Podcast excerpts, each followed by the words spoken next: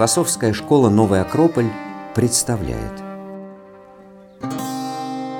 Лекция «Семья Рерихов. Служение России. Служение человечеству». Читает Вадим Карелин.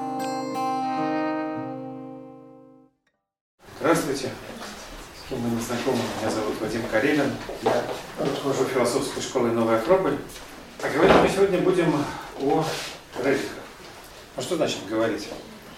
Знаете, бывают э, занятия, которые проводишь, потому что что-то интересное, бывает что-то очень познавательное, о чем хочется говорить. Есть э, такие особые, ну, во всяком случае, для меня темы, о которых хочется говорить просто из чувства благодарности. И вот все, что касается семьи Рерихов, для меня именно такой случай. Это люди, которым лично я очень благодарен, хотя по понятным причинам никак не мог с ними быть знаком. Они жили гораздо раньше меня. Кто это такие? Да, почему о них вообще стоит говорить? Ну, это наши соотечественники, которые большую, ну да, большую часть своей жизни прожили за границей. Это удивительные люди. Видите, лекция посвящена семье Рерихов, да? Есть Николай Константинович, глава семьи, Елена Ивановна, его супруга, и два сына, Юрий и Святослав Рерихи – в общем-то, каждый из них в чем-то выдающийся человек. Николай Константинович, ну, вы, скорее всего, его знаете как художник. Да? Картина Рериха, замечательные цвета, необычные пейзажи, символическая живопись. Ну, я отношусь к числу тех, кто немножко... Не только, а? не только как художник. О, тут интересно, а как кого еще? Ну, они довольно интересны в плане духовного развития, как из, ну, эзотерики, и вот у Елены Ивановны Агни йога же. Да, да, само собой. Я сейчас говорю просто о Николае. Да. Да? Э, его самого знают больше как художника, хотя при этом он является и видным общественным деятелем. Более того, свою общественную деятельность он считал не менее важной, чем художественную. Он является как мне кажется, высокодуховным человеком и таким связующим звеном, что ли, в мировой культуре, об этом еще поговорим, в общем, необычный человек. Елена Ивановна, его супруга, известна, конечно же, как э, человек, записавший Агни-йогу.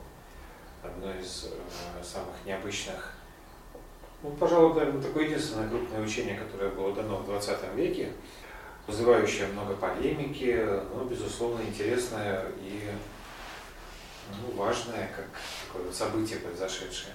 Вместе с Николаем Константиновичем они были учениками загадочных мудрецов Махатм с Востока, которым преданно служили всю свою жизнь, и благодаря наставничеству которых, соответственно, рождались произведения Елены Ивановны, ну или, как она сама говорила, всегда настаивала не ее произведения, а записанные ею. И благодаря которым мы рождались и которыми были вдохновлены очень многие картины Николая Рериха, особенно в позднем периоде, когда его живопись становилась все более и более символической. Святослав Рерих пошел слева пути отца, э, стал художником, был женат на Деви Керане, на такой известной индейке, и прожил остаток жизни в Индии. Юрий Рерих очень известный востоковед, человек, говоривший практически на всех восточных языках, а, очень хорошо понимавший культуру и символизм Востока и сделавший немало очень полезных переводов разных древних загадочных книг на европейский язык.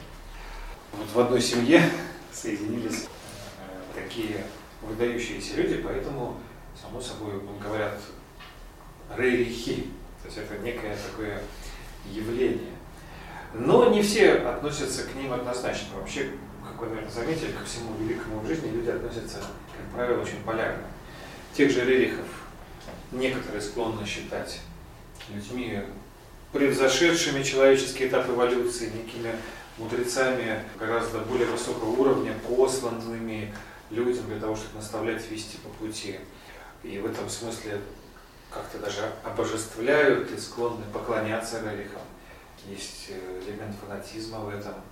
Есть другая крайность, э, тех же самых рерихов считают шарлатанами и обманщиками, которые работали на спецслужбы причем одновременно американские, английские и российские, и, ну, на то есть основания у всех, и выдавали себя за просвещенных, посвященных людей для того, чтобы проникать в разные тайные места мира с разведывательными, сегодня бы, наверное, даже сказали, диверсионными целями. Я думаю, что нет ничего удивительного. Очень часто люди меряют других людей по каким-то своим шаблонам и канонам, поэтому и возникают такие зачастую противоречивые, странные мысли. Мы же с вами постараемся познакомиться с историей этой семьи, прежде всего Николая Константиновича и Елены Ивановны.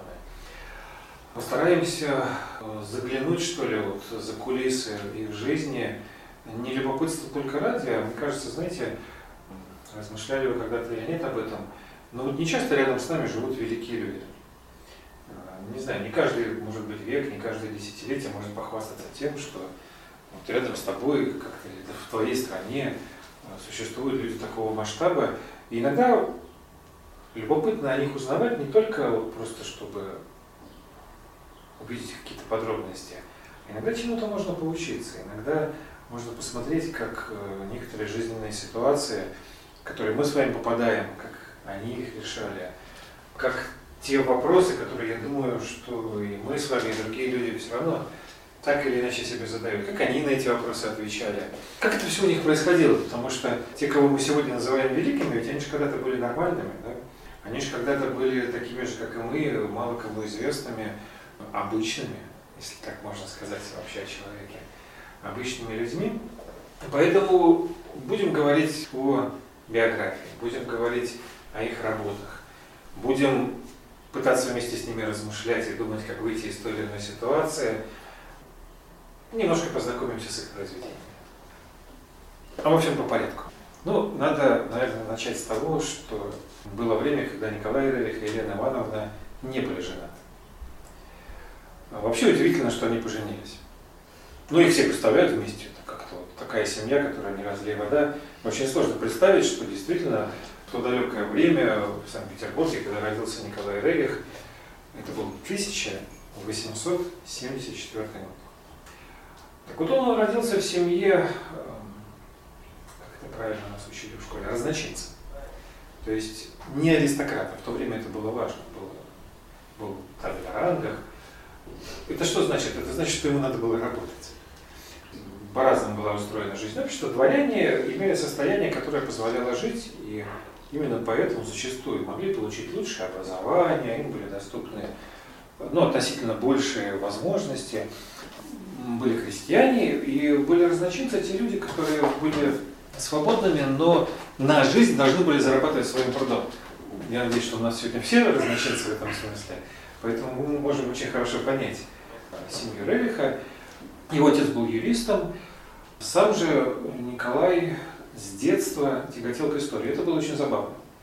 У них было имение под Петербургом в Изваре, оно сейчас существует, туда можно приехать с ним связаны разные забавные вещи. Так вот, когда они приезжали в Извару, ну что под Петербургом можно найти интересно? Лес. Лес, лес, туманы, дожди. Николай уходил на раскопки. Вот что он там копал, тому Богу известно. Он находил места, действительно проводились археологические раскопки, его тянуло к старине. Причем, знаете, так любопытно, иногда в детстве по увлечениям человека можно узнать какие-то черты характера, не то, чтобы он любил что-то старое, а ему было очень интересно понять, как оно все было раньше устроено. Вот э, как раньше жили люди, о чем они думали, что их вдохновляло, вот на какие мысли может навести тот или иной ископанный только что предмет. И поэтому его всегда тянуло к старине. Он дался в своем сознании восстановить образ мысли, мировоззрение людей, представить, вот как оно было. Я не знаю, кого-то, может быть, тоже это волнует, но иногда какой-то предмет, увиденный в музее, он так вот возрождает картины. Ты представляешь, начинаешь как-то вот втягиваться в эту картину, как оно было там. Люди такие же, а условия немножко другие. В общем, его это очень увлекало, история. А, был очень интересный момент один э, в Изваре, напомню, это под Петербургом, на стене висела вот такая картина. не эта картина, это картина самого Николая Рериха, висела похожая картина, где была изображена гора Канченджанга. Э, это гора в Гималаях, гора Пяти Сокровищ, очень высокая. Казалось бы, с какого перепугу она оказалась под Петербургом. Вот сам Николай Рерих этому случаю потом придавал очень большое значение, говорит, что судьба иногда как-то неожиданно сводит одни концы с другими. Вы же знаете, что очень многое в судьбе Рерихов впоследствии связалось с Индией. Ну, собственно, они вторую половину жизни там прожили. А с мистической точки зрения э, Канчанджанга в Индии, в Тибете считается границей, за которой находится Шамбала, легендарная страна, где живут учителя. И с детства Рерих видел эту картину, и она почему-то привлекала его внимание, хотя гор в Петербурге нету, откуда могла взяться картина, до сих пор никому не понятно, но это исторический факт, действительно такое произошло. Помимо истории, Николая очень сильно увлекала живопись. Он любил рисовать по-простому. Вот время было любопытное. Он э, смог поступить в мастерскую к Архипу Ивановичу Куинджи. И делал это, то есть ходил на занятия Куинджи, помимо воли отца. Ну, не знаю, знакомая вам картина или нет, все-таки родители имеют свои взгляды на то, какими должны быть их дети. И не, не по злобе, а ради э, лучшего будущего для детей, родители как-то готовят судьбу своих э, детей. И понимая, что надо будет как-то зарабатывать себе на жизнь, отец э, Николая уже подготовил для него и место, и возможность обучения, некую карьеру, его как юриста, тем более, что все способности у Николая для этого были. В какой-то момент э, возникла проблема, надо поступать, как мы сказали сейчас, в институт, а, Николай хочет идти в Академию художеств, папа говорит, нет, юридический институт. Что делать? Вот выбор. Все как всегда. Бежать из этого города. А он уже в Петербурге, уже бежать некуда. Это мы можем убежать в Питер, а ему-то уже некуда. Ему надо было посмотреть фильм «Трасса 60». Сбил бы его с толку этот фильм. У него совсем другая логика. Он, наверное, поступил на юридический и завалил экзамен. Какой коварный человек. а? Ну нет, все-таки, мне кажется, некая такая цельность, что ли, воспитания Николая Рериха. Ну, в общем, он не смог пойти против воли отца, и он считал это неудобным, он пошел, поступил в юридический, но не бросил живопись. Вот это то, что меня страшно поражает. Потом к нему уже, как выдающемуся живописцу, приходили молодые люди за советом и спрашивали, ну вот что мне делать в такой же ситуации, вот что мне делать? Вот мне родители говорят вот это, а я хочу вот этим заниматься. Ну, занимайтесь и тем, и другим. Ну, ну нет у меня на это времени. Это я сейчас э, цитирую из одной из его статей, он много написал. И Николай спрашивал, Николай Константинович тогда уже, он говорит, скажите, а э, чем, вы, чем занят ваш день с 6 до 8 утра, когда вам нужно идти на службу? М. Так что, ну, ничем. Ну, какие проблемы? Пожалуйста, занимайтесь любимым делом. Собственно, он так и поступал сам. Он перед тем, как идти в юридическую академию, рано утром вставал и писал. Ну и ур- урывками бывал у Куинджи, причем Куинджи он уважал, невероятно уважал не только как талантливого живописца, художника, а в какой-то момент он написал у себя в дневнике, что стал Архип Иванович учителем не только живописи, но и жизни, потому что Куинджи пробудил в нем чувство прекрасного. Рерих об этом будет говорить очень много потом.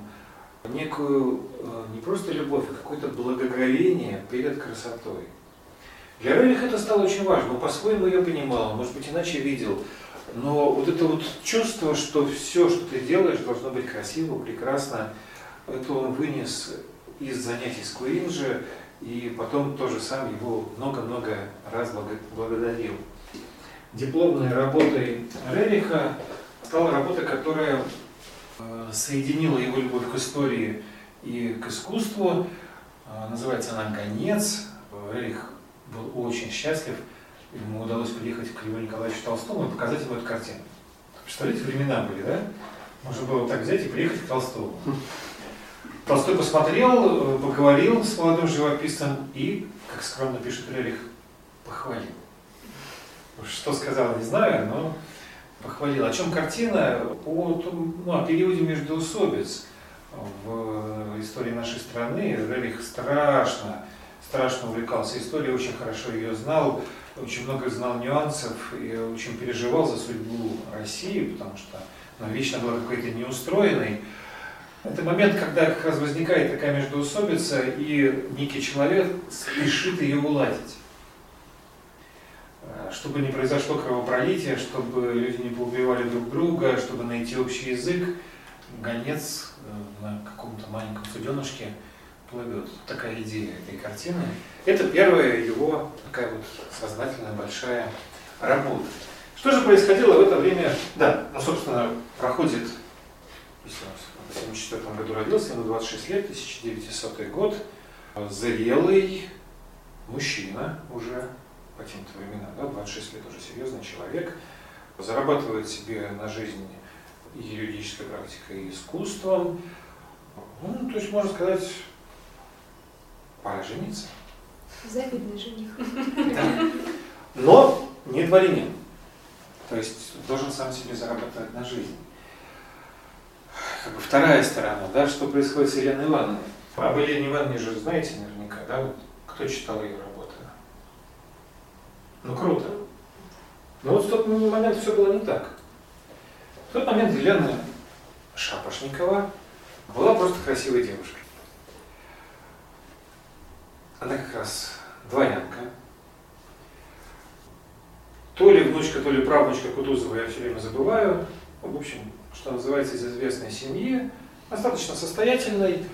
Как жили дворянские девушки в конце XIX века? Балы.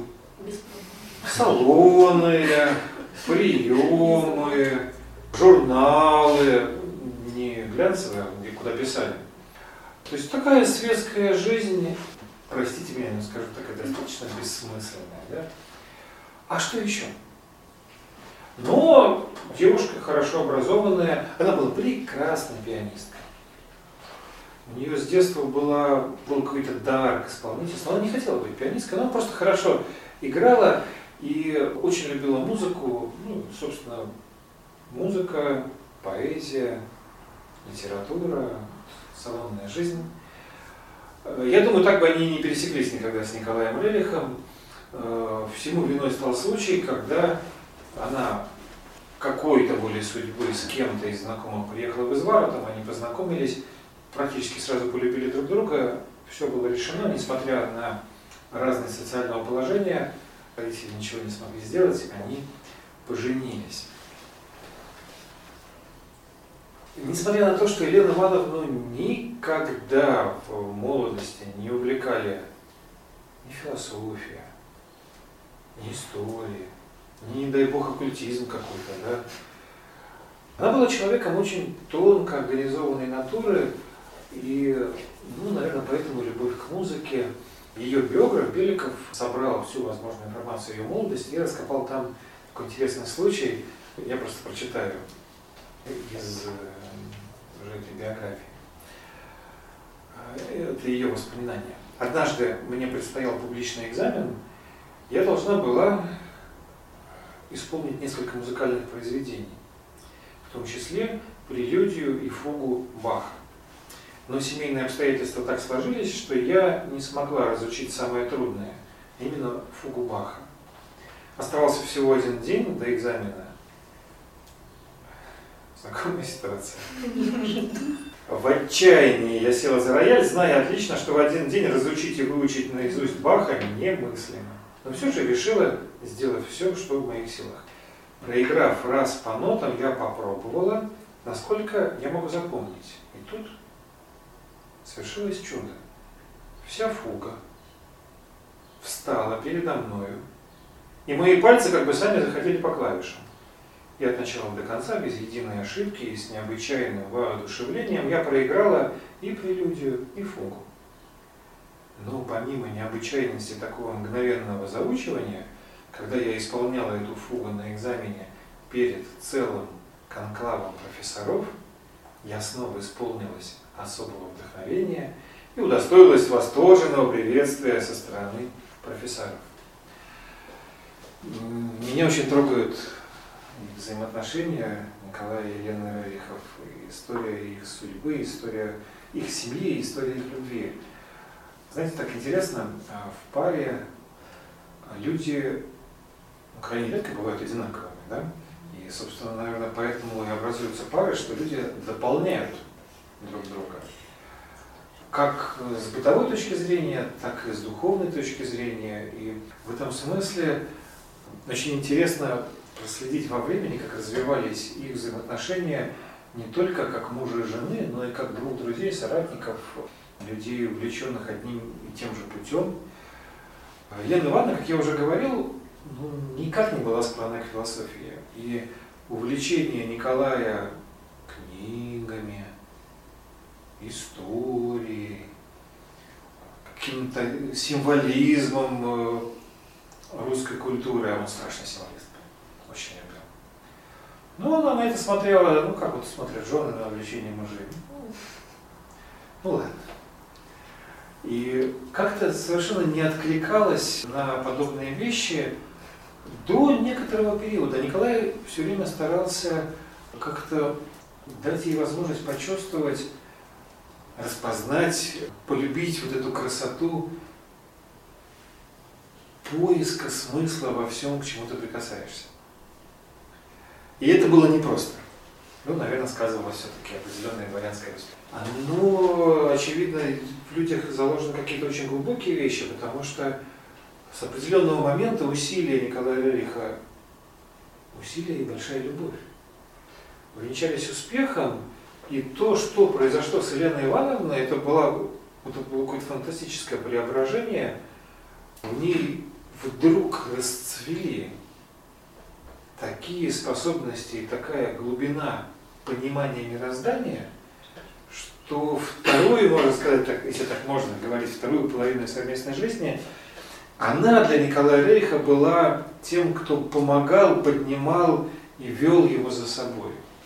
Вот так вот они друг другу оказались одновременно и учителями, и учениками, и супругами, и это удивительная красота в их семейной жизни. Несколько слов самого Николая и Елены Рерих. Тоже из разных мест. Просто послушайте. Без тебя не сдвинуть этих преград, висящих надо мною. Помнишь ли в сказке требовалась молитва чистой девушки, чтобы спасти кого-то откуда-то? Чистая женщина невидимой рукой ведет мужчину далеко. Эти слова стали, по сути, сюжетом для серии картин, которые написал Рейх. Они все называются одним словом «ведущие». Если не видели, посмотрите, на всех картинах в горах девушка ведет юношу, помогает ему преодолевать трудности. Как я горжусь, что ты подала мне руку именно на этом слове бороться. Я верю, что ты явилась, чтобы дать мне новые силы и помочь в жизненной битве. Вот родилась семья, да, 1900 год. У них родились два сына в начале, в первые годы 20 века. А если вы помните, второй, третий, четвертый, 1902, 3, 4 годы, они были для российской истории не очень простые. Россия назревала революцией. Сначала революция пятого года, потом прошло немножко времени и созрели условия для революции 17 года. А, именно в это время с Рерихами, с их семьей, со всей семьей, со всеми четырьмя, произошли очень важные события. Начались они с того, что сам Николай Рерих, очень много работавший в то время, а жили они в Петербурге, а в Петербурге и по сей день очень сырой климат, стал испытывать легочные недомогания. Проще говоря, заболел. Лечили в то время не так, как сегодня. врач прописал Рериху дышать финским воздухом. Ну, так лечить. Сменить климат. Ну, а почему сменить? Почему нет? Легочное же заболевание. И вся семья в 1916 году переезжает в Финляндию. Продолжает работать там. Два молодых, маленьких тогда еще ребенка, подростка и родители. Имея некоторые средства к существованию, они переезжают в Финляндию, и все революционные события встречают вне России. Надо сказать, что то, что произошло тогда в стране, оно и сейчас, в общем-то, понимается очень по-разному. Мы с вами испытали два крена да, во время Советского Союза. Это была Великая социалистическая революция, сейчас это вооруженное восстание. Что это было на самом деле, сложно принять, но это были очень серьезные потрясения. Страна вчера была одной, а сегодня стала совершенно другой. И как к этому относиться? Вот представьте себе, вы выехали полечиться и узнаете, что власть в руки взяли совсем другие люди, цели, которые они преследуют, ну, иногда сомнительные. Нужно было выработать какое-то отношение. Надо сказать, что Николай Рерих был э, настолько известным в то время человеком, новое советское правительство очень быстро предложило ему пост, попробую сформулировать, это был Народный комиссариат по делам культуры и искусства. Наркома культуры и искусства. Николай Рейх отказался. Они очень много говорили об этом. Причина этого отказа, она, она как бы не на поверхности. Это не какое-то конкретное отношение к случившимся событиям. Это не личные амбиции, какие-то намерения. Дело в том, что приехав в Финляндию, неожиданно для себя Николай и Елена Рерих столкнулись с некоторой необычной реальностью. Но эта реальность никак не была связана, новая реальность никак не была связана с самой Финляндией. Началось все немножко раньше, как пишет их биограф.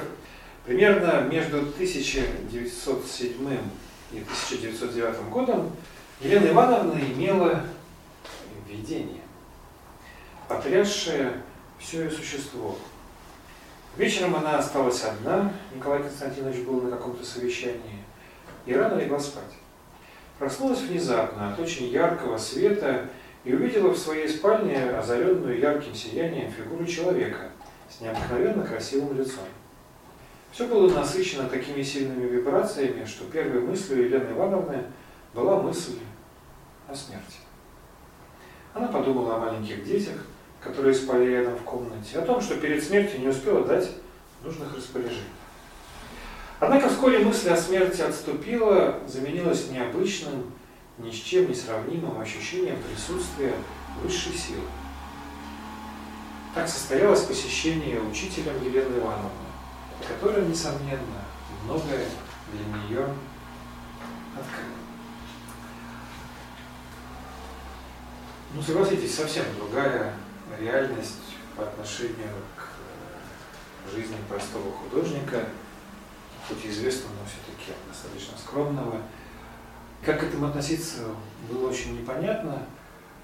Но в Финляндии, предоставленные, наверное, по многом сами себе, Рерих начинает увлекаться некоторыми индийскими книгами. В частности, они читают Рамакришну и Вивекананду, если вы слышали об этих именах.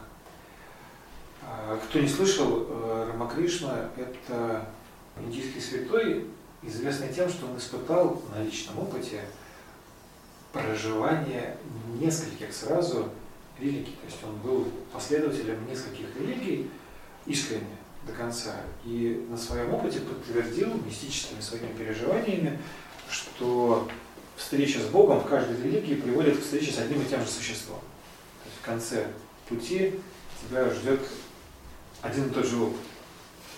Это удивительные вещи. Вивекананда был его учеником, одновременно популяризатором индийской философии на Западе, собственно, в Индии, на Западе узнали благодаря Вивекананде.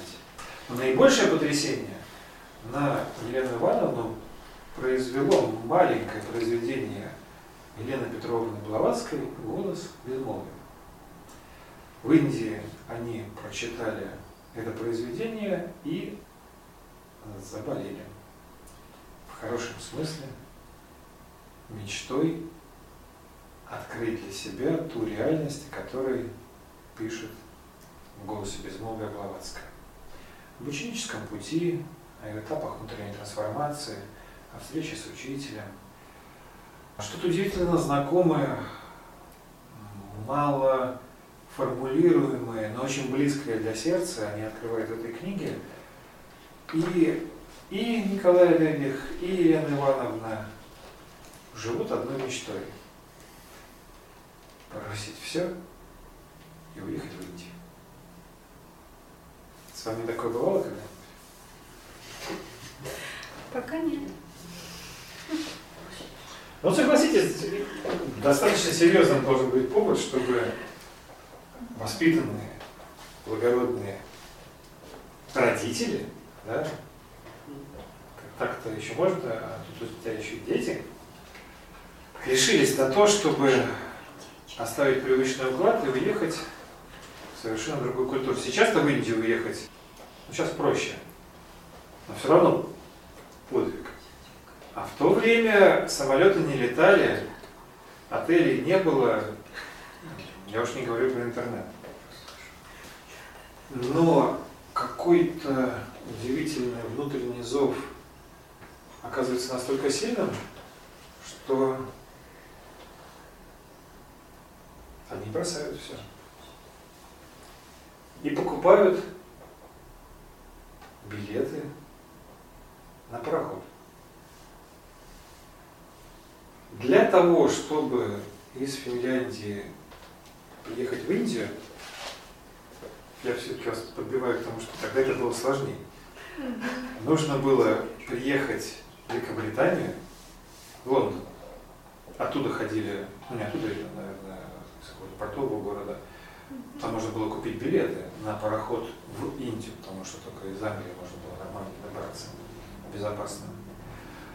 И стоило это очень приличных денег. Они приезжают в Великобританию, продают все, что могут продать, решаются на смену места жительства, приезжают в Лондон, покупают билеты на пароход, происходит еще одна необычная встреча. Недалеко от гайд-парка Елена Ивановна встречает того человека, которого видела в своем видении. Когда она его видела в видении, она думала, что ну как понять, реально это или нереально? Очень сложно об этом говорить. Но представьте себе, что в Лондоне делегация, приехавшая из Индии, она замечает высокого, красивого, благородного мужчину и узнает в нем того человека, которого видела больше 10 лет назад непонятно каким образом. Так происходит первая встреча, физическая, наверное, первая встреча Елены Ивановны с ее учителем, тем самым таинственным учителем с Востока, который, являясь нормальным человеком и имея свои задачи, в числе в составе индийской делегации в то время был в Лондоне. Так судьба их свела в одно время, не знаю уж вам судить случайно или нет. Они встречаются, и он рассказывает ей о возможных вариантах ее жизненного пути. В этот момент очень сложно бывает что-то рассказывать, потому что вещи настолько, как мне кажется, тонкие и интимные, наверное, для описываемых персонажей. Мне очень сложно как-то давать им оценку.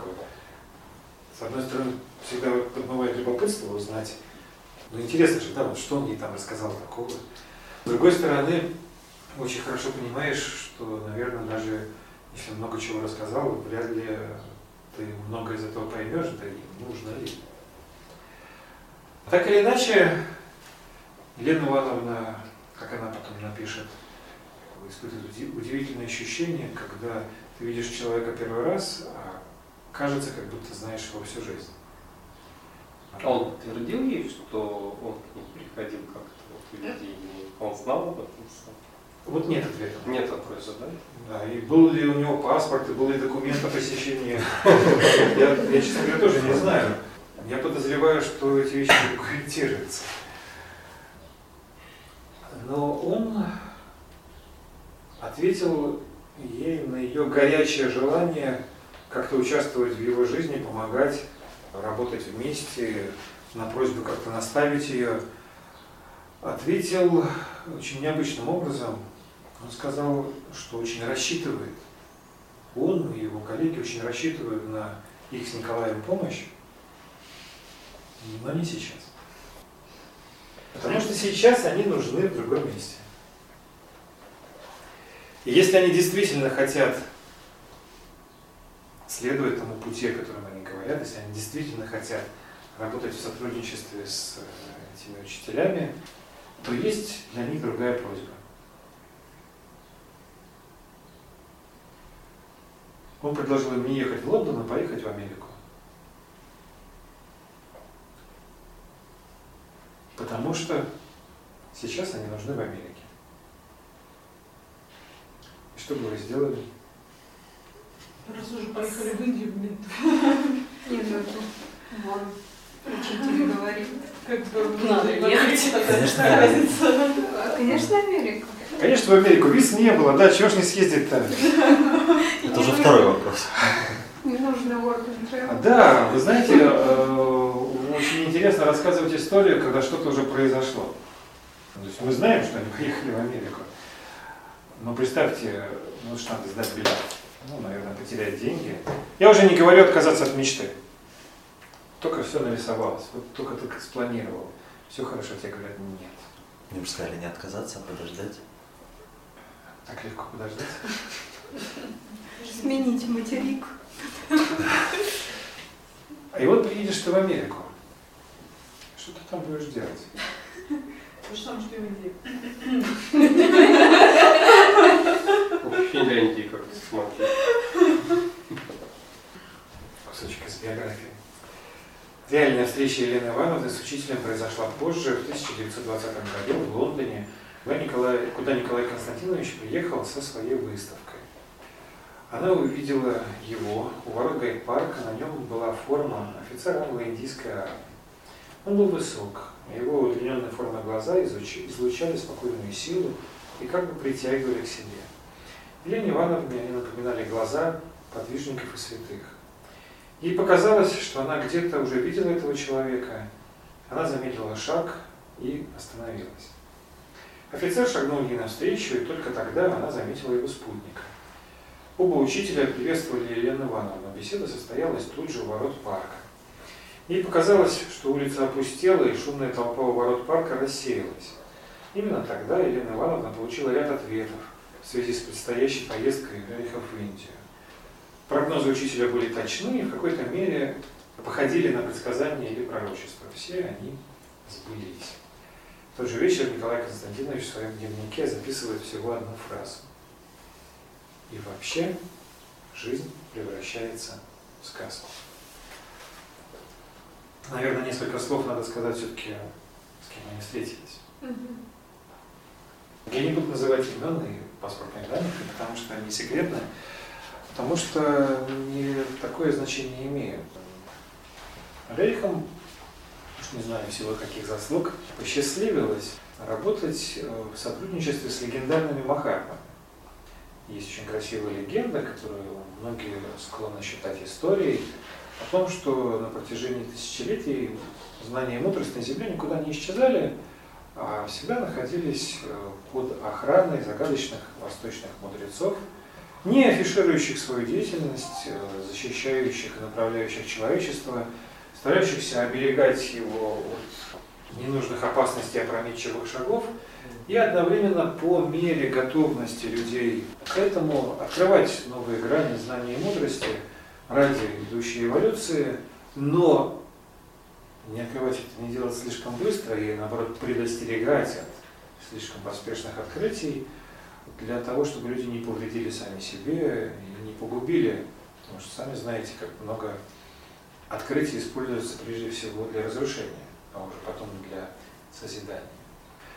Так вот, э, учителя из этого таинственного братства не только скрываются в Гималаях, где, очевидно, у них есть какие-то особые места, они живут и работают в разных частях света, выполняя свою основную задачу, основную миссию помогать людям, помогать эволюции. И они испытывают большую потребность в том, чтобы взаимодействовать с э, теми людьми, кто готов понимать эту грань реальности. В разное время таких людей оказывалось больше или меньше, когда их помощь, их предложения принимались, удавалось реализовывать многие хорошие вещи, но не всегда было так. В числе многих заслуг, которые были у Рерихов, э, еще одна очень необычная, они были посредниками между учителями и многими другими выдающимися людьми. Например, президентом США Рузвельтом. Елена Ивановна была доверенным лицом президента э, в переписке Рузвельта с учителями. Не смотрите на меня удивленно. в Америку. Э, Не, не, тогда в тот момент еще нет. Это позже появилось. Собственно, президент США в то время, на некоторое время, это продолжалось всего несколько лет, потому что казалось, что люди, передававшие письма Елены Ивановны Рузвельту, были не совсем чистоплотными, ну и, в общем, пытались извлечь собственную выгоду из того, о чем писалось. А учителя давали очень конкретные советы по развитию экономики США в то время. Ну, Фактически направляли Рузвельта. Что любопытно, это не легенда, это не сказка, эти письма Лены Ивановны, ответы Рузвельта, они документальны, они существуют, они есть в литературе. Я вам прочитаю кусочек из одного такого письма, как Елена Ивановна в одном из первых писем объясняет ему, собственно, чьей представительницей она является. Твердыня великого знания существует с незапамятных времен и стоит на бессменном дозоре эволюции человечества, наблюдая и вправляя в спасительное русло течение мировых событий. Все великие учителя связаны с этой обителью. Все они члены. Многообразная деятельность этой твердыни знания и света. История всех времен, всех народов хранит свидетельство этой помощи, сокрытой от гласности и обычно приходящей в поворотные пункты истории стран. Принятие или уклонение от нее непременно сопровождалось соответственным расцветом или падением страны. Помощь эта в виде предупреждений или советов и целых учений проявлялась под самыми неожиданными и разнообразными аспектами. По истории красной нитью проходят эти предупреждения. За малыми исключениями все подобные предупреждения оставались без внимания. Так э, можно вспомнить, как шведский король Карл XII получил сильное предупреждение не начинать рокового похода против России, положившего конец развитию его государства. Со времен опубликования дневника графини Дадемар, придворной дамы, состоявшей при злосчастной Марии Антуанетте, стал широко известен факт предупреждения королевы путем писем и личного свидания через посредство той же графини о грозящей стране опасности. И неизменно все эти предупреждения шли из одного источника, от графа Сен-Жермена, члена Гималайской общины. С именем Сен-Жермена, очень загадочная историческая личность, связана очень много в истории нашей страны. Очень любопытно о нем отдельно узнать. Но все спасительные предупреждения и советы его принимались за оскорбление и обман. Он подвергался преследованиям и не раз ему грозила Бастилия. Трагические последствия этих отрицаний всем хорошо известны. Можно вспомнить и Наполеона, так любившего в первые годы своей славы говорить о своей ведущей звезде, но который, тем не менее, отуманенный успехами, обуянный гордостью, не принял всего совета и пошел против главного условия. Собственно, Сен-Жермен воспитывал Наполеона и ставил это условие. Он не должен был нападать на Россию. Разгром его армии и печальный конец его также известны. Также мы знаем, что при президенте Вашингтоне стоял таинственный профессор, советами которого он пользовался. Отсюда его успех. При объявлении свободы Америки, при отделении ее от Англии, это исторический факт, засвидетельствован факт, как во время этого исторического собрания, в момент колебаний и нерешительности среди присутствовавших, появился высокий незнакомец, который произнес зажигательную речь, закончив возгласом «Америка да будет свободна». Энтузиазм собрания был поднят, и свобода Америки подписана. Когда же присутствующие пожелали приветствовать помогшего и принять великое решение, то незнакомца нельзя было найти, он исчез. Этот факт описан в американских газетах. Кабинет, в котором происходило подписание, имел один вход, он охранялся. А, действительно, мы знаем Декларации независимости, что она была подписана, но редко задумываемся как. Решение было очень непростое, очень непростое для страны. То есть нужно было начать новую жизнь в новой стране без рабства. Ну, то есть взять и переключить с одного на другое, это очень сложно. И вот отцы, основатели США, собравшиеся там, они не были одного мнения. Очень сильно колебались, и так бы, может быть, еще и поколебались бы какое-то время. И вот э, среди них появился человек, который вдохновил на этот исторический шаг. Декларация была подписана, однако незнакомцы не смогли найти. А если вам будет любопытно, подобных историй достаточно много в истории человечества, но речь сегодня не только о них. Итак, мы остановились с вами в тот момент, когда ребихи отплывают в США. Наверное, не надо так подробно все рассказывать, да? Я вас сейчас утомлю, можно бесконечно говорить. Какова была их основная задача и основная деятельность в Америке? Тут картинки пропустил, ладно, потом полистаю. Давайте посмотрим, чтобы дойти до нужных. Я вам говорил про картину ведущая, помните? Это одна, одна из них.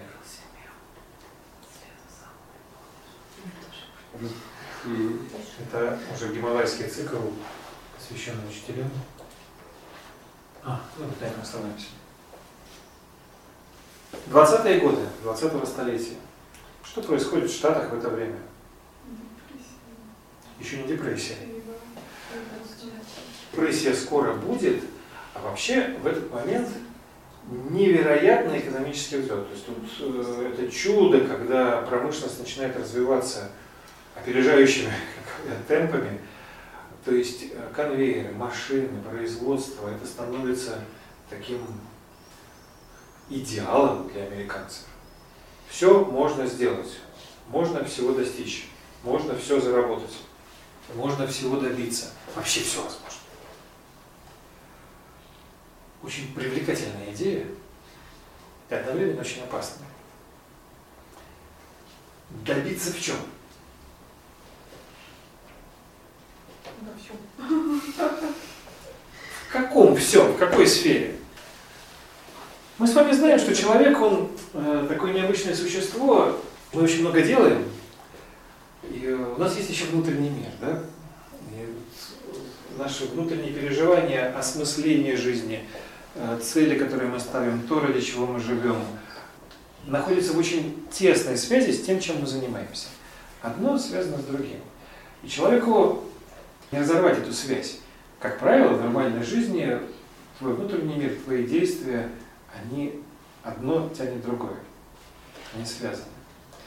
И в этом смысле плохи крайности. Очень плохо уходить только в материальную жизнь, забывая полностью о смысле. И, наверное, плохо и неправильно уходить только, в кавычках, в духовную жизнь, медитация, размышления, уединение – в отрыве от какой-то деятельности.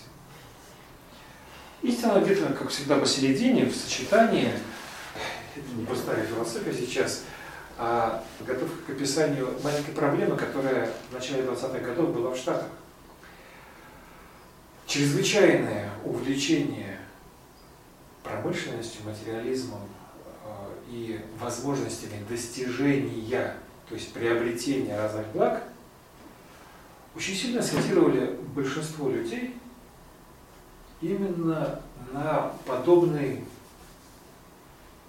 путь развития ну, давайте я его так очень скупо назову меркантильным. Материального достатка. Да. То есть ты можешь все, американская идея, в тот момент была сформулирована, как ты можешь заработать все. Разница не очень большая, но существенная, потому что человек не должен быть придатком машины. Да? Не человек для машины, а все-таки машина для человека. Человек это что-то большее, мы от машин отличаемся.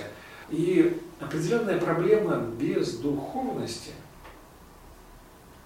утраты смысла, идеалов, она стала для Штатов в тот момент очень актуальной. Очень. А, знаете, как любопытно, народы и государства, особенно быстро развивающиеся, молодые, очень часто похожи на детей, которые, увидев какую-то интересную игрушку, настолько влюбляются в нее, что забывают о каких-то важных вещах. И нужны родители, которые могут помогать, направлять, спрашивать, сделал ли ты уроки, помыл ли ты руки, чтобы возвращать человека вот к такой нормальной жизни.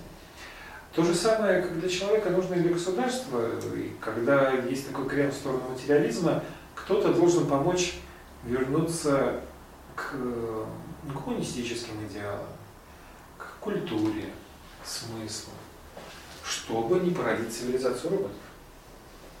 Собственно, вот эта задача, извините за такое долгое предисловие, часть этой задачи или честь участвовать в этой задаче была у Николая Рейха. Ему было поручено создать э, ряд произведений специально для США, которые бы из-под через искусство помогли вернуть вот это ощущение другого смысла в жизни. Любопытно, русский человек, ну, а Россия это, собственно, не всегда могла похвастаться промышленностью, но что касается духовности, осмысления, самокопания, у нас с этим всегда все было хорошо. И Николаю Рериху было чем поделиться, особенно зная историю нашей страны, имея таких наставников, как те самые легендарные Махатмы. Он создает цикл произведений под названием, под общим названием «Санкта». Я даже не знаю, как это перевести. Что-то святое. Видели эти картины? Это, по-моему, 6 или 7 картин э, с очень разными сюжетами, каждая из которых начинается со слов «и мы что-то делаем». И мы открываем врата, и мы продолжаем лов, и мы видим, и мы не боимся. Очень разные сюжеты из русской жизни, из русской деревенской, я бы сказал, такой, иногда монастырской жизни где на первый взгляд ничего специального не изображено. Где-то там сцена из жития Сергея Радонежского, где-то просто картина монастырь, монах открывает ворота, и вдруг там виден целый мир. Ворота распахиваются навстречу мира. Где-то город, который укрыт с неба нерукотворным спасом. А, где-то просто монах идет с э, коромыслом, несет ведра. Несколько монахов там вереница. То есть очень простые сцены, очень знакомые нам с вами жизни. Зачем это делает Рейх? Каждая картина имеет свою предысторию, э, каждая картина имеет очень глубокий смысл и символизм. Собственно, в каждой картине изображен фрагмент той или иной деятельности человека, деятельности, исполненной смыслом. В каждом случае картина разворачивается в целый сюжет. Ну, не знаю, давайте, я не могу показать, но про какой-нибудь из них расскажу. И мы открываем врата. Картина, на которой... Кстати, я здесь... Нет, здесь ее нет. Картина, на которой монастырская стена, большие ворота, каменные такие, каменная арка и деревянные ворота открываются. И за воротами новый мир. образ внутреннего мира человека, который иногда бывает огорожен стенками. Хороший, защищенный, спокойный, надежный, привычный, правильный, но не исчерпывающий. Внутренний мир, который нужно открывать навстречу тому, что происходит вокруг. Не бояться это делать. Ну ладно, не буду вас загружать подробностями. Эти картины потрясли Америку. Своей простотой и одновременно силой, необычными красками, да, Рерих пишет в очень необычном стиле. Э, Рерих путешествует по штатам э, со своей выставкой, э, влюбляет в себя американцев и в конечном итоге становится настолько признанным в США художником, что, собственно, картинка у нас здесь, становится первым художником, которому при жизни строят музей. Такое редко бывает, согласитесь, что при жизни у художника появился музей его картин.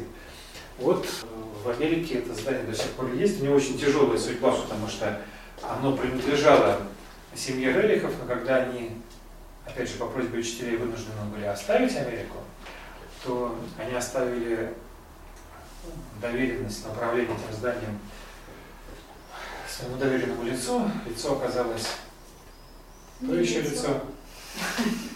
А, И, в общем, путем разных махинаций это здание себе присвоил. И сейчас до сих пор музей находится в, очень сло- сложной ситуации, потому что его собственники а, не являются продолжателями дела Дерихов. Но это И в Москве то же самое происходит. Ну так, с ним. В Москве вообще беда. в Москве не беда. Я, если будет любопытно, потом расскажу. Надо хорошо знать Рейхов, чтобы понять, что происходит в Москве. Нормально все. В общем, Рейха признают как выдающегося человека, выдающегося деятеля. Это позволяет ему стать вхожим в университетские и некоторые правительственные круги. И через некоторое время он становится ну, настолько уважаемым человеком, что получает возможность выполнить следующую, уже гораздо более сложную просьбу учителей, которая связана с организацией Центральноазиатской экспедиции, то есть экспедиции, которая пройдет через труднодоступные места Центральной Азии, а именно Индию, Гималаи, Алтай, Монголию, Японию, Китай. Ну, сегодня эти места назвать труднодоступными сложно, за исключением Гималаев. А тогда... Официально эта экспедиция называется этнографической. То есть ее основная цель – собирать этнографический материал. Кроме того, она имеет определенные геологические задачи и ботанические.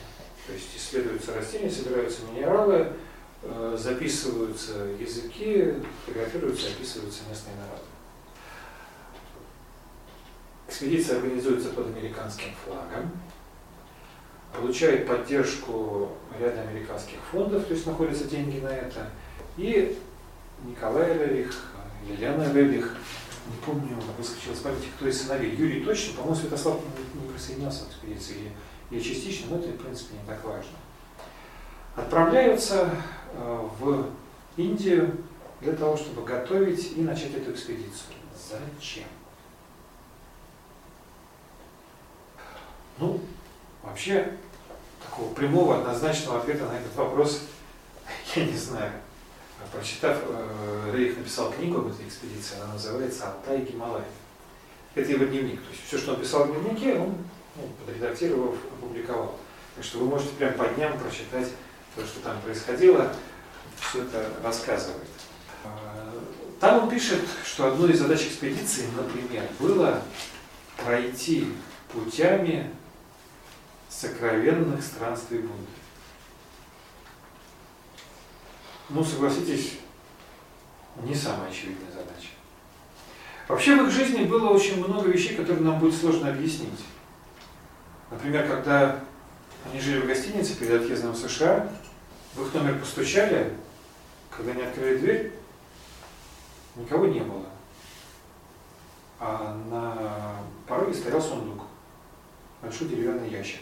В ящике они нашли ларец, очень древний, красивый ларец, обернутый еще такой тоже очень старинной тканью. В этом ларце находился небольшой, но очень необычный камень. Этот камень будет, не знаю, можно так по-русски сказать, красной нитью проходить через всю жизнь дальнейшую их, потому что для них этот камень имеет огромное значение как определенная реликвия, святыня и одновременно магический талисман, описанный в очень многих легендах, которые мы считаем легендами.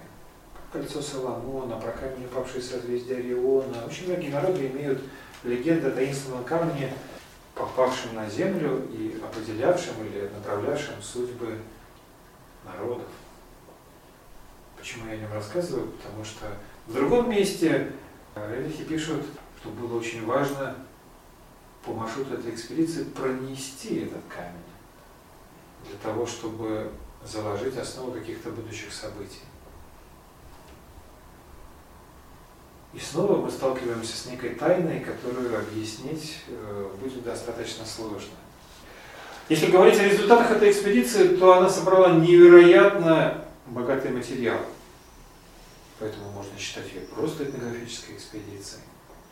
Но при этом за время экспедиции она много раз попадала в такие сложные условия, что любые нормальные этнографы уже давно бы все бросили. А они не бросали. И продолжали двигаться в том направлении, в котором считали нужным. Им не давали визы. Они замерзали. Ну, хотите историю? Мгм. А Что такое 5000 метров, представляете? Высоты. Да. Почти Эльбрус. Это совершенно Эльбрус почти, да. Так вот, э, на одном из этапов экспедиции они вынуждены были остановиться на перевале на высоте 5000 метров и прожить там несколько месяцев. Зимой. И меня волнует не только то, что они ели, как они там вообще жили. У них погибли верблюды и лошади за это время. Многие люди очень сильно болели. На протяжении этих трех месяцев у Елены Ивановны температура редко опускалась ниже 39 градусов. Ой, что они там торчали, да? Ты хоть понимаешь, там А, Очень много загадок связано с этой экспедицией. Очевидно, что для людей было очень важно закончить ее. Но, по правде сказать, мы до конца не знаем целей и задачи этой экспедиции. Давайте я немножко о расскажу.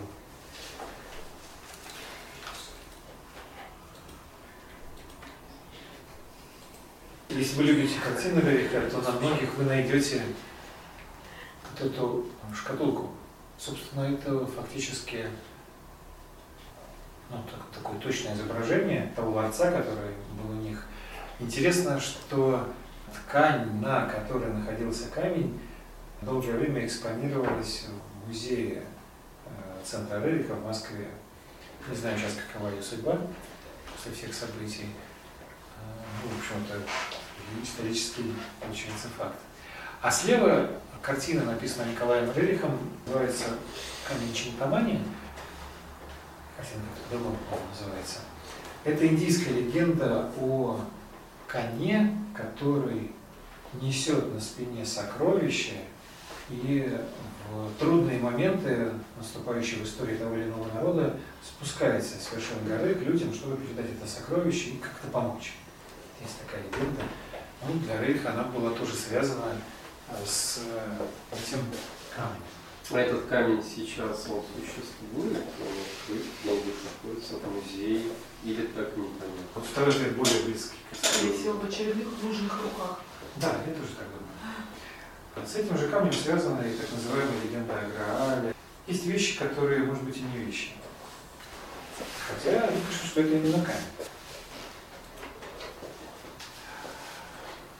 Ну, сможем ли мы тут разобраться? Э, Эта экспедиция продолжалась несколько лет. У нее была первая часть, когда из Индии они перебрались через Гималаи, попали на Алтай, потом из Монголии опять вернулись в Гималаи, и вот там прошли очень трудную часть пути через перевалы, чтобы оказаться опять в Индии. Вы видите, что частью пути был заезд в Москву. Когда, перебравшись через Гималаи, они оказались на Алтае, то на некоторое время экспедиция остановилась там, и в истории этой экспедиции произошло одно, еще, скажем так, одно странное событие. Николай Рерих вместе с сыном отправились в Москву на поезде. Во время экспедиции. Экспедиция осталась на Алтае, они сели на поезд и поехали в Москву. Это был 1920, ой, Савва, помню, четвертый год. В каком году Дзержинский умер?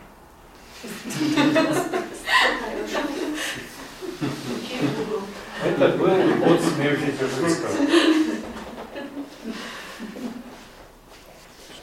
Они приехали в Москву для того, чтобы передать российскому правительству некоторое очень важное послание от учителей.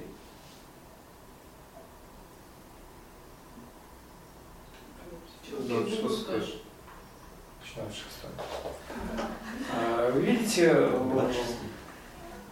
если переписка с Рузвельтом имела определенный успех и давала некоторые плоды, ну, никого учителя старались не оставлять внимания, но предлагали свою помощь.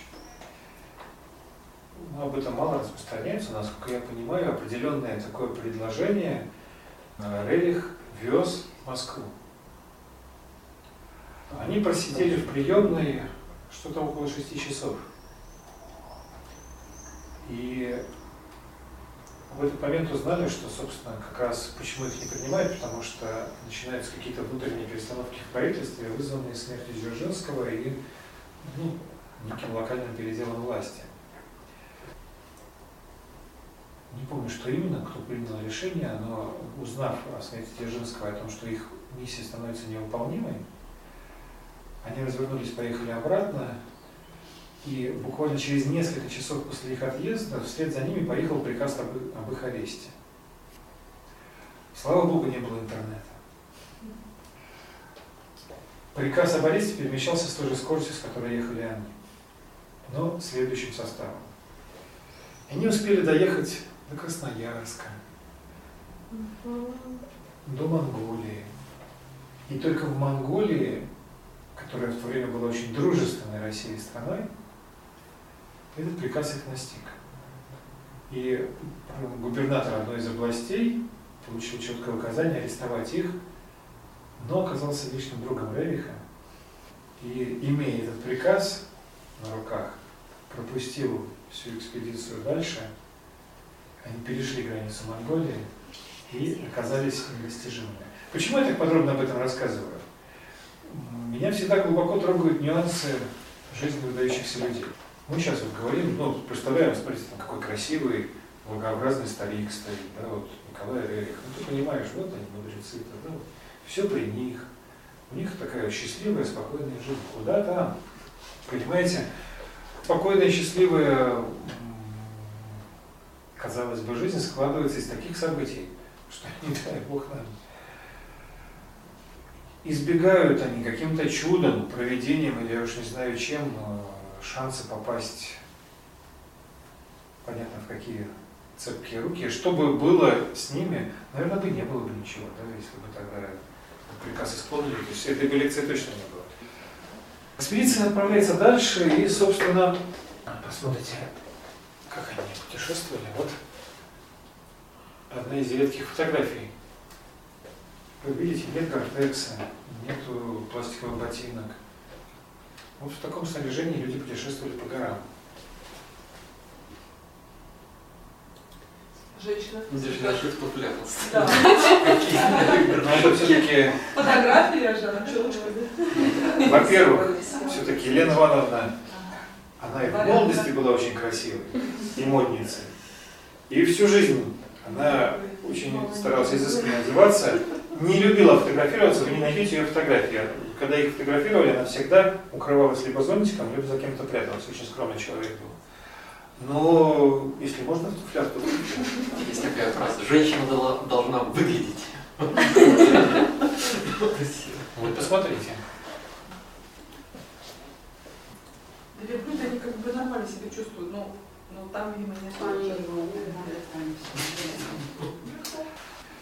Преодолев э, все эти трудности, что значит преодолев, понимаете, им же надо было не только выжить. Они общались с очень большим количеством людей. А, Они проводили исследования, замеры. Юрий Рерих, ну, зная все языки, находил общий язык с очень многими местными э, образованными людьми. Вообще происходило немало всяких забавных событий. Будете читать Алтай Гималаи. Иногда приходили люди и что-то дарили. В Тибете было такое. Вечером пришли местные жители и подарили статуэтку. Николай Ильич спрашивает, это что? Они говорят, нашему ламе вчера приснился сон, в котором явился Бодхисаттва такой-то и сказал, что нужно подарить, как, как называли, там есть тибетское название для белых людей, ну, для людей из другого мира. Ну, чем этим пришельцам подарить статуэтку белой тары. И они принесли эту статуэтку, а для Елены Ивановны белая тара была одним из священных образов. Такие случаи были. В конечном итоге они прибывают в Индию, ну, заканчивается очень большой цикл их жизни, очень важный этап. Экспедиция будет продолжена, но уже без Елены Ивановны, э, сам Николай Рерих, где-то с сыном, где-то без, поедет еще раз в Монголию, съедет в Японию, в Китай. Интересно, что благодаря собранному ими этнографическому материалу, например, впоследствии удастся сделать одно очень интересное открытие. Вы знаете, что для ученых очень часто, ну, по-моему, до сих пор загадкой является переселение людей, переселение народов э, и поиск некой прародины человека. Один из способов э, установить эту прародину по языкам, да, как э, развивались языки и где корень языковой. И второй способ, лингвистика очень точная наука в этом смысле, второй способ, оказывается, я сейчас могу ошибиться, то ли по разрезу глаз, то ли по что-то связанное с глазами, с внешним видом. Не помню, как это называется. Так вот и в том и в другом случае материал, который собрала экспедиция, указывает, что искать истоки современного человека, происхождения человека, того человека, которого мы видим, стоит где-то в точке, расположенной в районе нынешней пустыни Гоби, в этой части Азии. Вот оттуда когда-то в древности что-то пошло. И, возможно, и это было одной из задач экспедиции, потому что очень много материала собрано именно на эту тему. Апостол Гоби в какой стране? А? Гоби в какой стране? Монголия, Китай, по-моему. Не. Гоби? Там Вот. на границе, А, да? М? На границе. Слабая география. Где-то недалеко от Китая точно. Что происходит дальше? Приехав в Индию, Рыдрихи решают остаться там. На родину их не пускают, в Россию. Они несколько раз будут просить советское правительство вернуться. Они с очень большой болью переживают Великую Отечественную войну и продают достаточно много картин Николая Рериха, чтобы отправить деньги советскому правительству, хоть как-то поддержать вот тем, чем они могут поддержать. Но их, в общем, ну, в России, в Советском Союзе не до них, понятно. Они решают остаться в Индии, и Индия становится для них фактически второй родиной. Так, с американским паспортом в Индии. Надо сказать, кстати, что путешествовать им было очень весело, потому что в Индии, которая находилась под английским протекторатом, они были одновременно российскими и американскими шпионами для англичан. Ну, представьте себе вот с таким э, ореолом путешествовать. То есть, к ним присматривались очень тщательно. Странные ребята все-таки, да? Вы сейчас такое гражданство. Они остаются жить в Индии и строят, покупают, по-моему, дом в долине Кулу, в таком красивом, чистом месте. Там недалеко строят институт, задача которого продолжить исследования в тех направлениях, которые были начаты в экспедиции. То есть это геология, минералогия, этнография, лингвистика, ботаника. Но идея института даже шире. Это э, институт междисциплинарной науки. Одна из задач института – находить параллели между разными отраслями науки увязывать их между собой. Находить взаимосвязь между древними учениями и современными открытиями. Надо сказать, что институт работает до сих пор. Это удивительно. Ну, может быть, не настолько известный, но его, по-моему, даже не посещал. Иногда интерес Наверное, надо сказать о деятельности самих Эрихов, да, чему они себя посвятили. Кого пригласили в этот институт э, продолжать это дело? Это ученые были? Зачем было приглашать? Когда они его основали, они сами руководили им, и э, я так понимаю, что люди, которые прошли с ними экспедицию, там остались работать. Mm-hmm. Там было немало ученых, плюс местные жители. Ну, кто-то приезжал. Многие переписывались с этим институтом. Ну, в частности, Эйнштейн туда часто.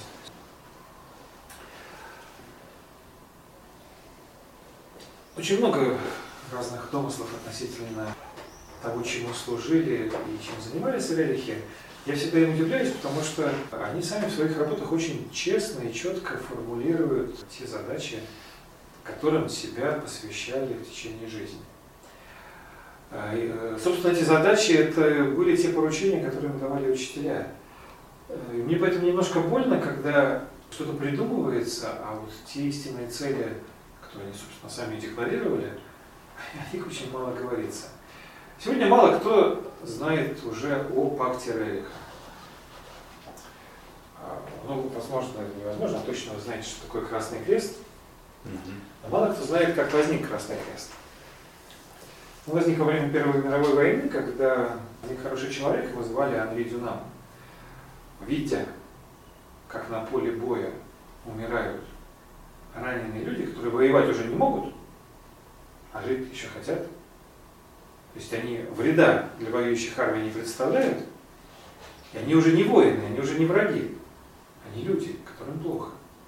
видя, как они страдают, он просто не выдержал это, и так официально считается, и стал инициатором движения и ассоциации, которая с тех пор имеет символику Красного Креста, э, а символика Красного Креста защищает человека, особенно во время войны, выводя его из-под юрисдикции воюющих сторон. Если воин на войне пострадал, ранен, он уже не враг, его надо вылечить, а потом уже с ним разбираться.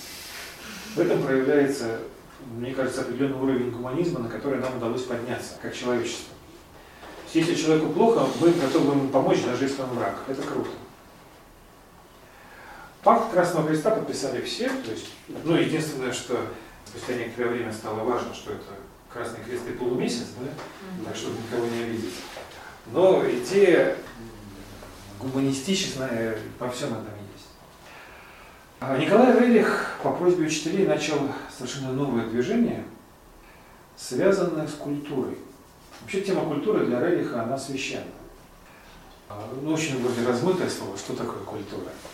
Культура появляется тогда, когда человек начинает совершать действия направленные не только на удовлетворение своих потребностей.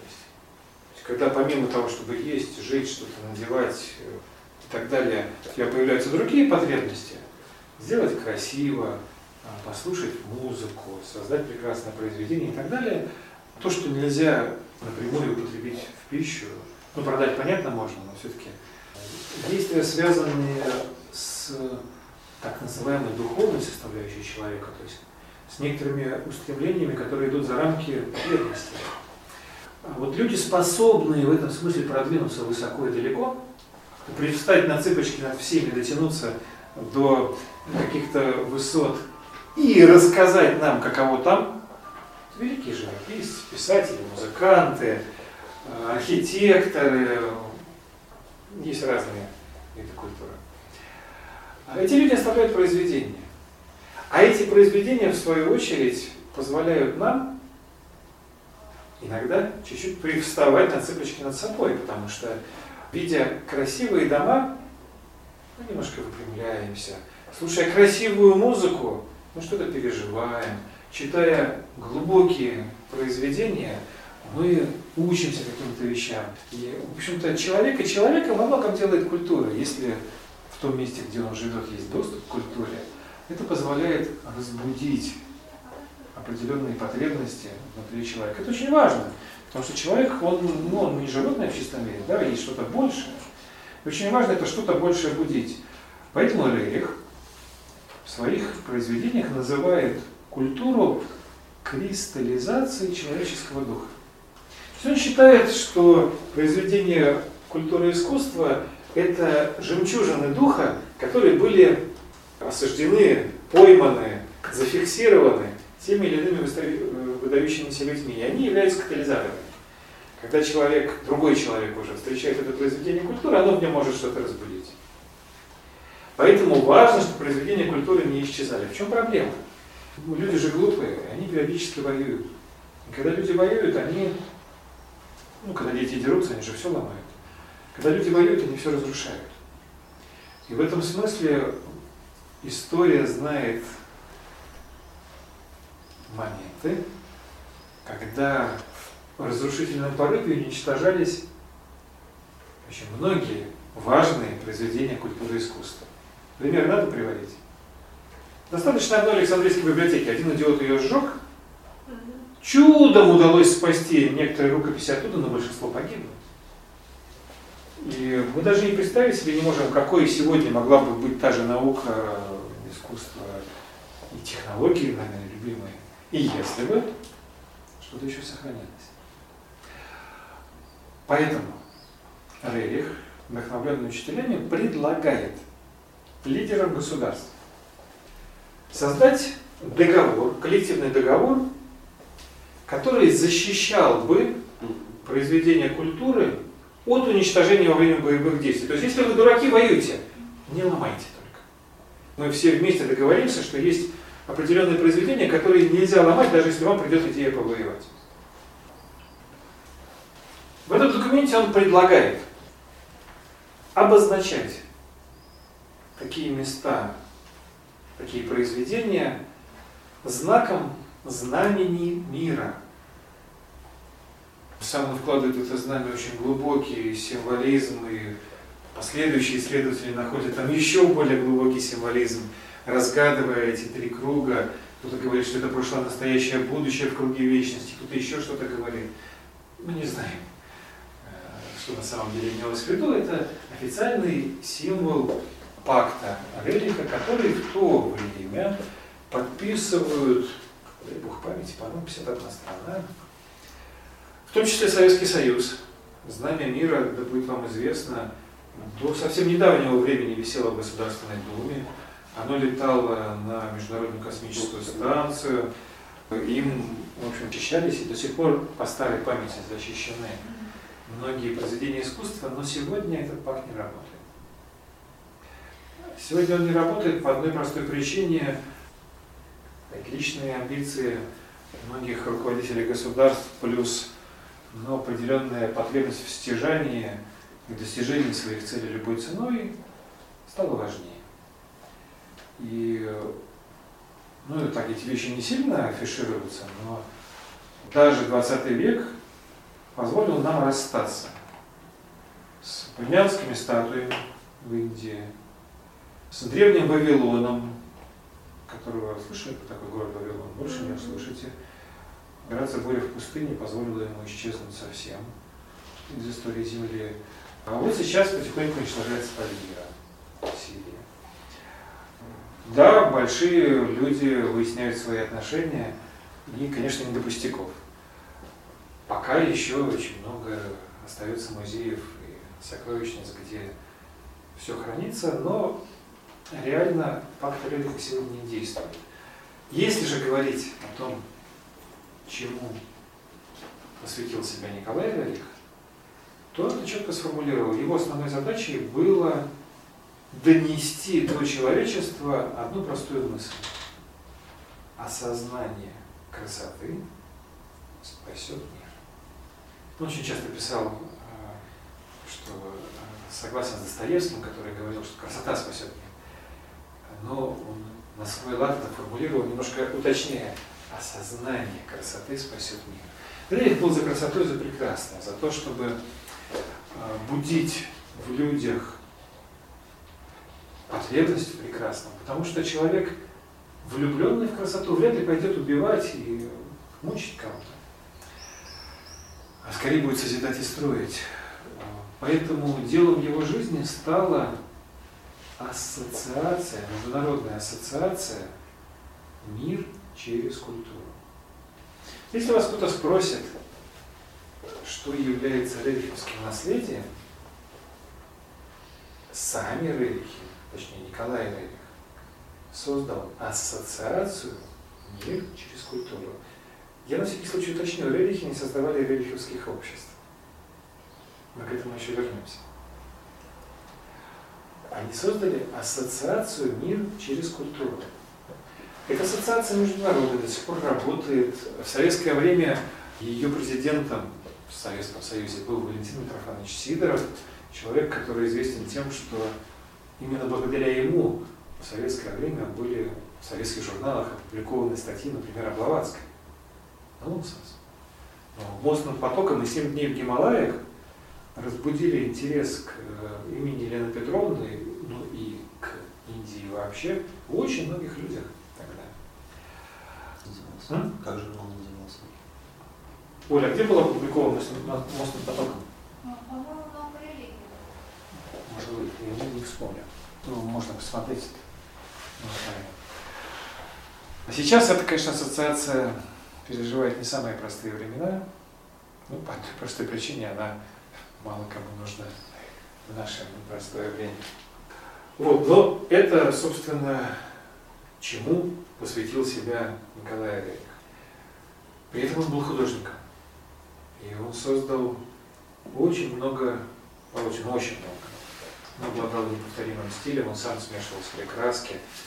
Его художественное творчество включает несколько циклов, начиная с русского цикла, когда он исследует символизм русских сказок, легенд и мифов, создает произведения, в которых пытается некоторые общечеловеческие ценности увидеть в русской мифологии.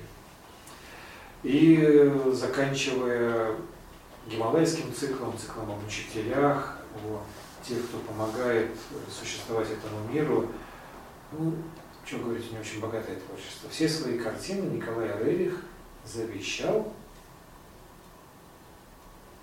советскому народу. А его завещание не двусмысленно. Он завещает свои картины не человеку, не организации, не стране, а советскому народу. Но российского в то время еще не было, там был Советский Союз. Картина завещана советскому народу. Сразу же после его смерти с его картинами происходит много пертурбаций. Они не всегда были чистыми и честными, поэтому просто, чтобы не копаться в этом, я не буду об этом рассказывать.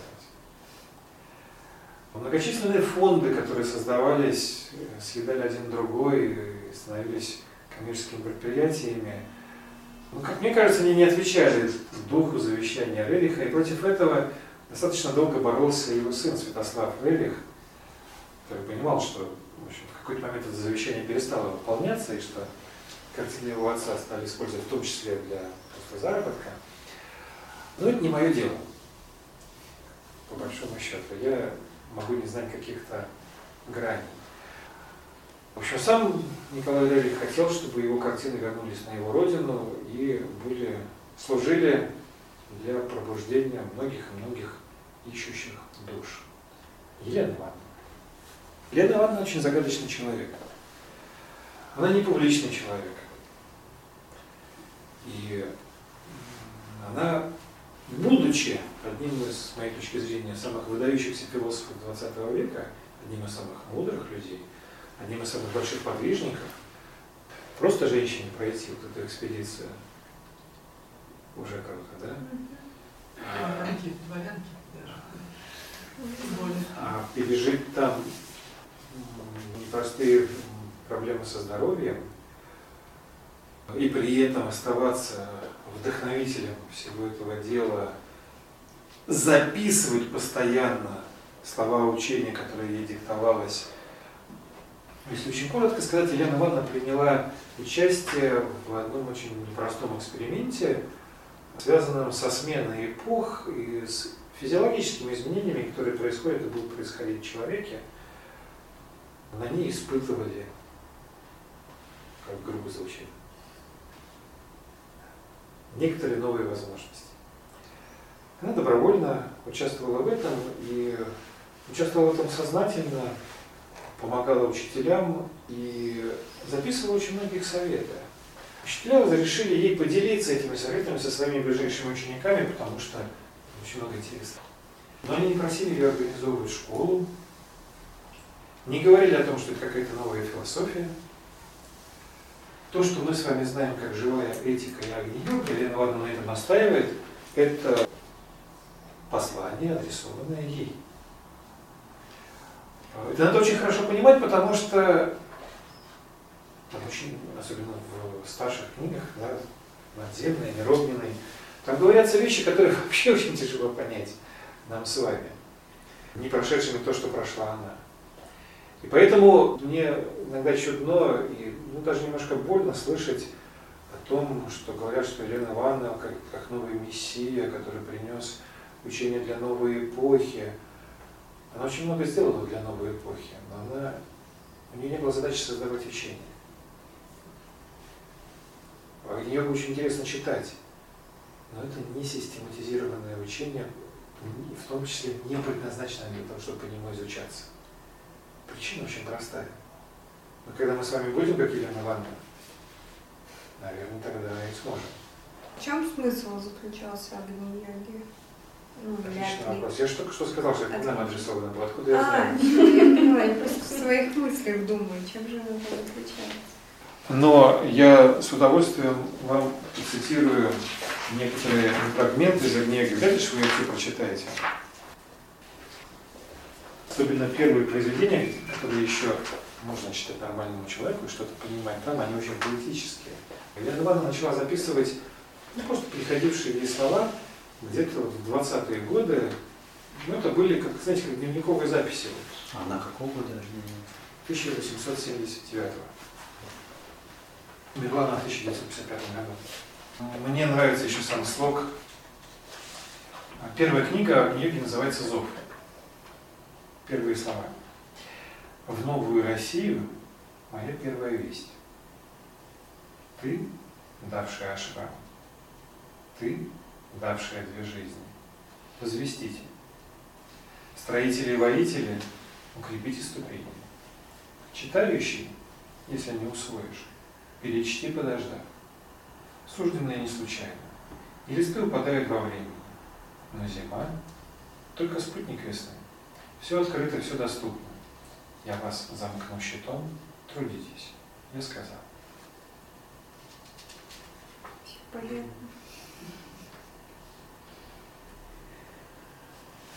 Заканчивается книга потрясающей совершенно фразой, я очень люблю. Зов первая книга. Спросит, как перейти жизнь? Отвечайте. Как по струне бездну. Красиво, бережно и стремительно. Вторая книжка называется «Озарение». Второй том. Если первая, она дает некое вдохновление, импульс, чтобы начать, то вторая книга, она об определенной ученической дисциплине, о тех задачах, о тех внутренних решениях, о, о неком порядке внутреннем, который должен быть, чуть более строгая. Несколько фрагментов, безусловно, никак не связанных между собой. Спросит, кто дал вам учение? Отвечайте, Махатма Востока. Спросит, где живет он? Скажите, место жительства учителя не только не может быть передаваемо, но даже не может быть произносимо. Вопрос ваш показывает, насколько вы далеки от смысла учения. Спросит, когда же пригожусь? Скажите, от всего часа и до века. Спросит, Когда же приготовиться к работе? Скажите, не теряя час. Когда же будет зов? Скажите, даже с пятичку. Как же работать это время? Скажите, умножив качество труда.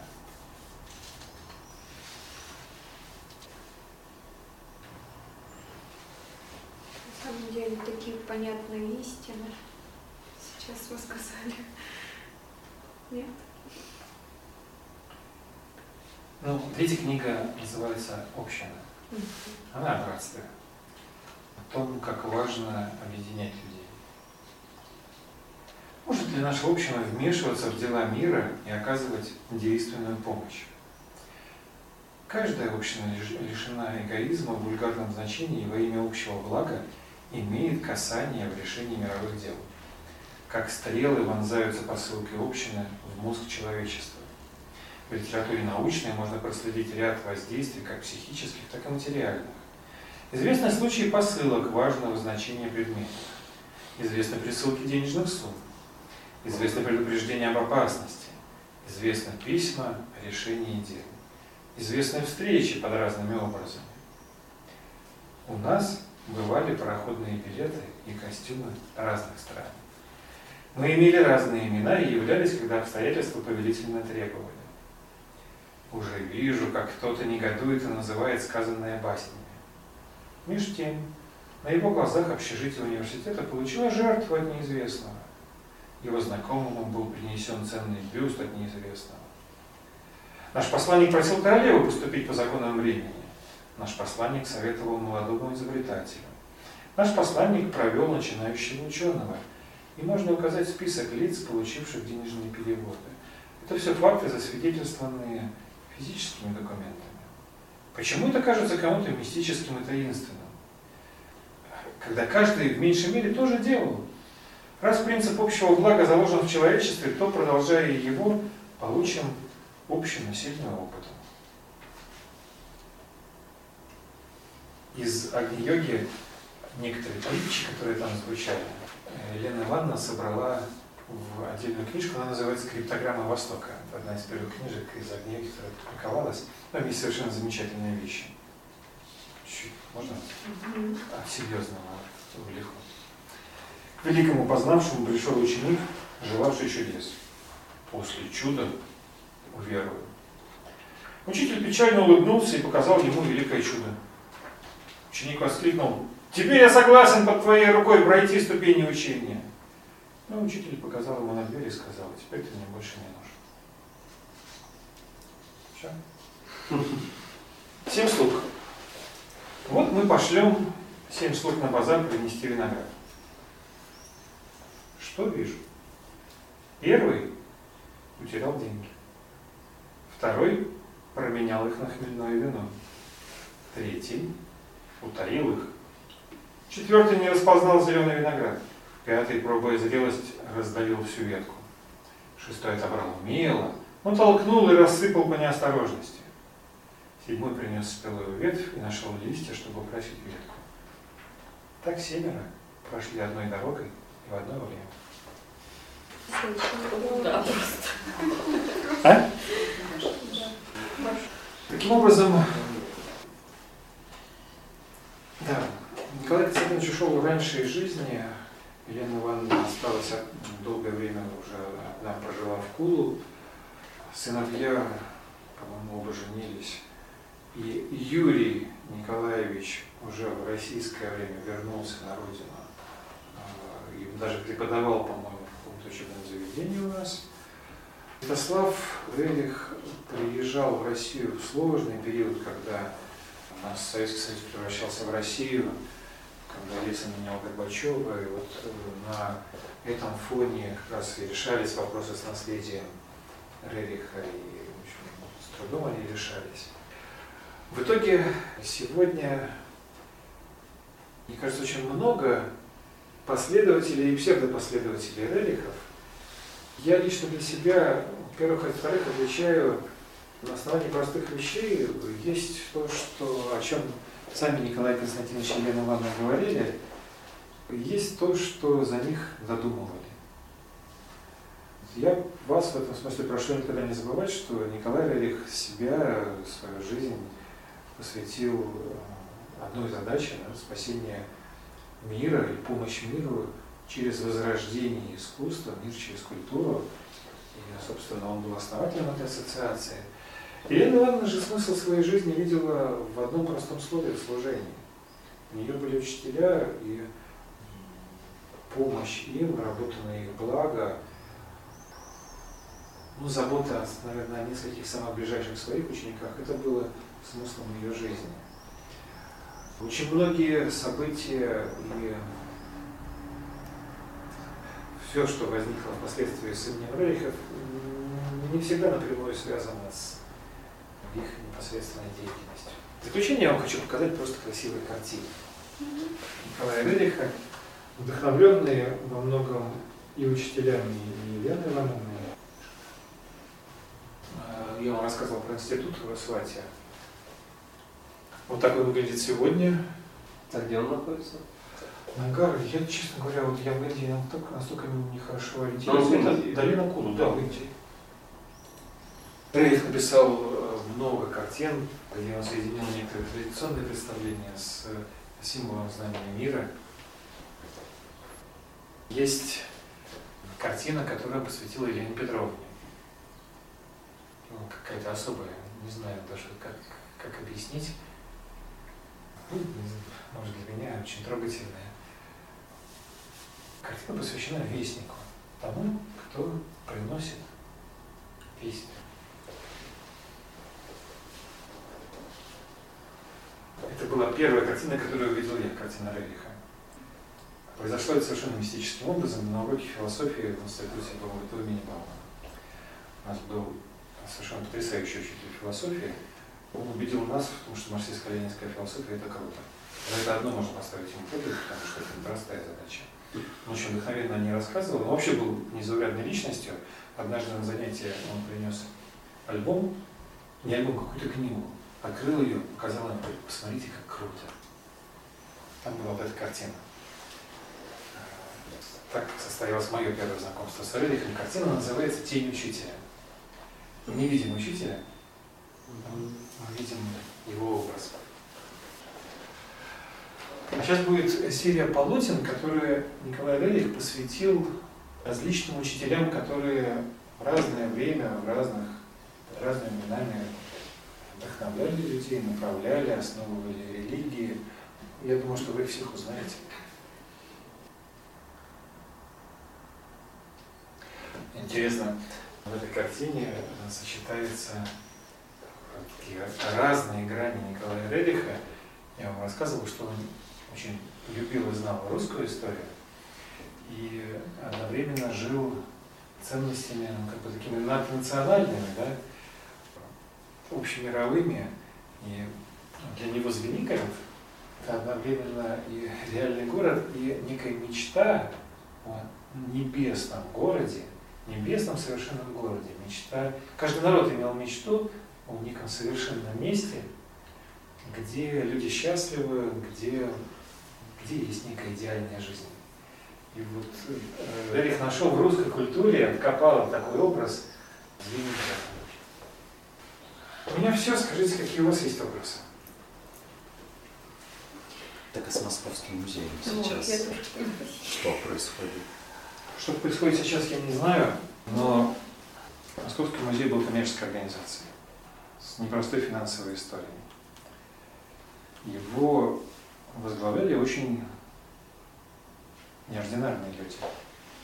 Я никак не могу дать им э, оценку их деятельности. Единственное, что я сам могу понять, что само существование коммерческой организации, владеющей художественным наследием Рериха, не предусматривало завещание. А вот что будет дальше с картинами, я не знаю.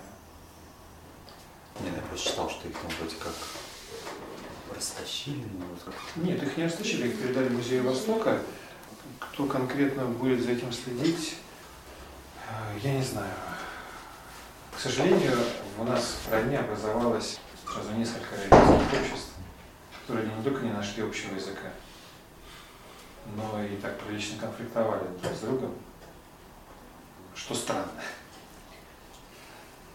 Я была в летом в Москве, и зная, что он закрыт, музей, ну я просто была в музее Пушкина там рядом, я подошла туда, и там было человек 20, которые, человек, людей стояли с машинами, с чаем, с самоварами, следили, чтобы оттуда никто ничего не выносил. И я тоже постояла с ними полчаса, мне было приятно. Но люди болели за это дело. Недавно было. Чем лет? Потом. Но до сих пор закрыто. Дело в том, что не показывают. То есть Ну, у него да, одного, да, второго продолжился, а? Никто У не... него одного или второго сына. Детей у них не было, ни у Николая, ни у Юрия, ни у Святослава. Вообще они так вот, как такие четыре звезды, которые вспыхнули, исчезли. Видимо, достаточно. Пока. Ну вот, поэтому, э, если вам интересно рерихи, мой совет читайте не о рерихах, а рерихах. Во всем сможете разобраться. У Николая Рериха огромное количество статей, и дневники его опубликованы. Елены Ивановны, ее письма ученикам опубликованы все. А нее тяжело читать, а письма Елены Ивановны вполне. Интересно, нашему президенту сейчас кто не советует? как Меня тоже поступать? мучает этот. Причем, э, я честно скажу, э, я уверен, что предлагают, предлагают помощь всем. Ну, Собственно, меня мучает вопрос, насколько сейчас люди способны Услышать. э, услышать. Да, причем у меня нет ни положительного, ни отрицательного ответа на этот вопрос. Я искренне говорю, я не понимаю, я не знаю. Хочется надеяться, что какая-то помощь есть. Спасибо. Спасибо. Потому что я Рерихов очень люблю. Если кто-то присоединится. И сейчас где-то можно картину посмотреть в той же Москве?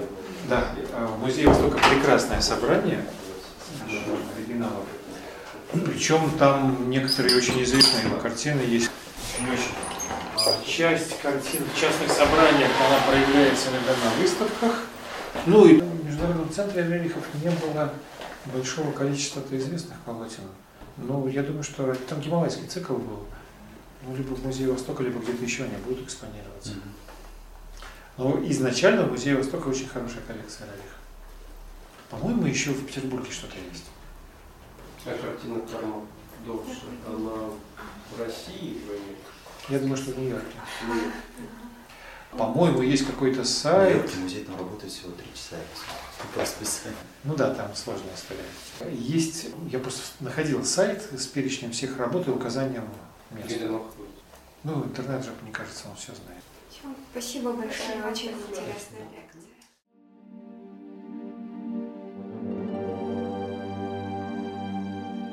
Чтобы не пропустить новые материалы на нашем канале, не забудьте, пожалуйста, подписаться на него.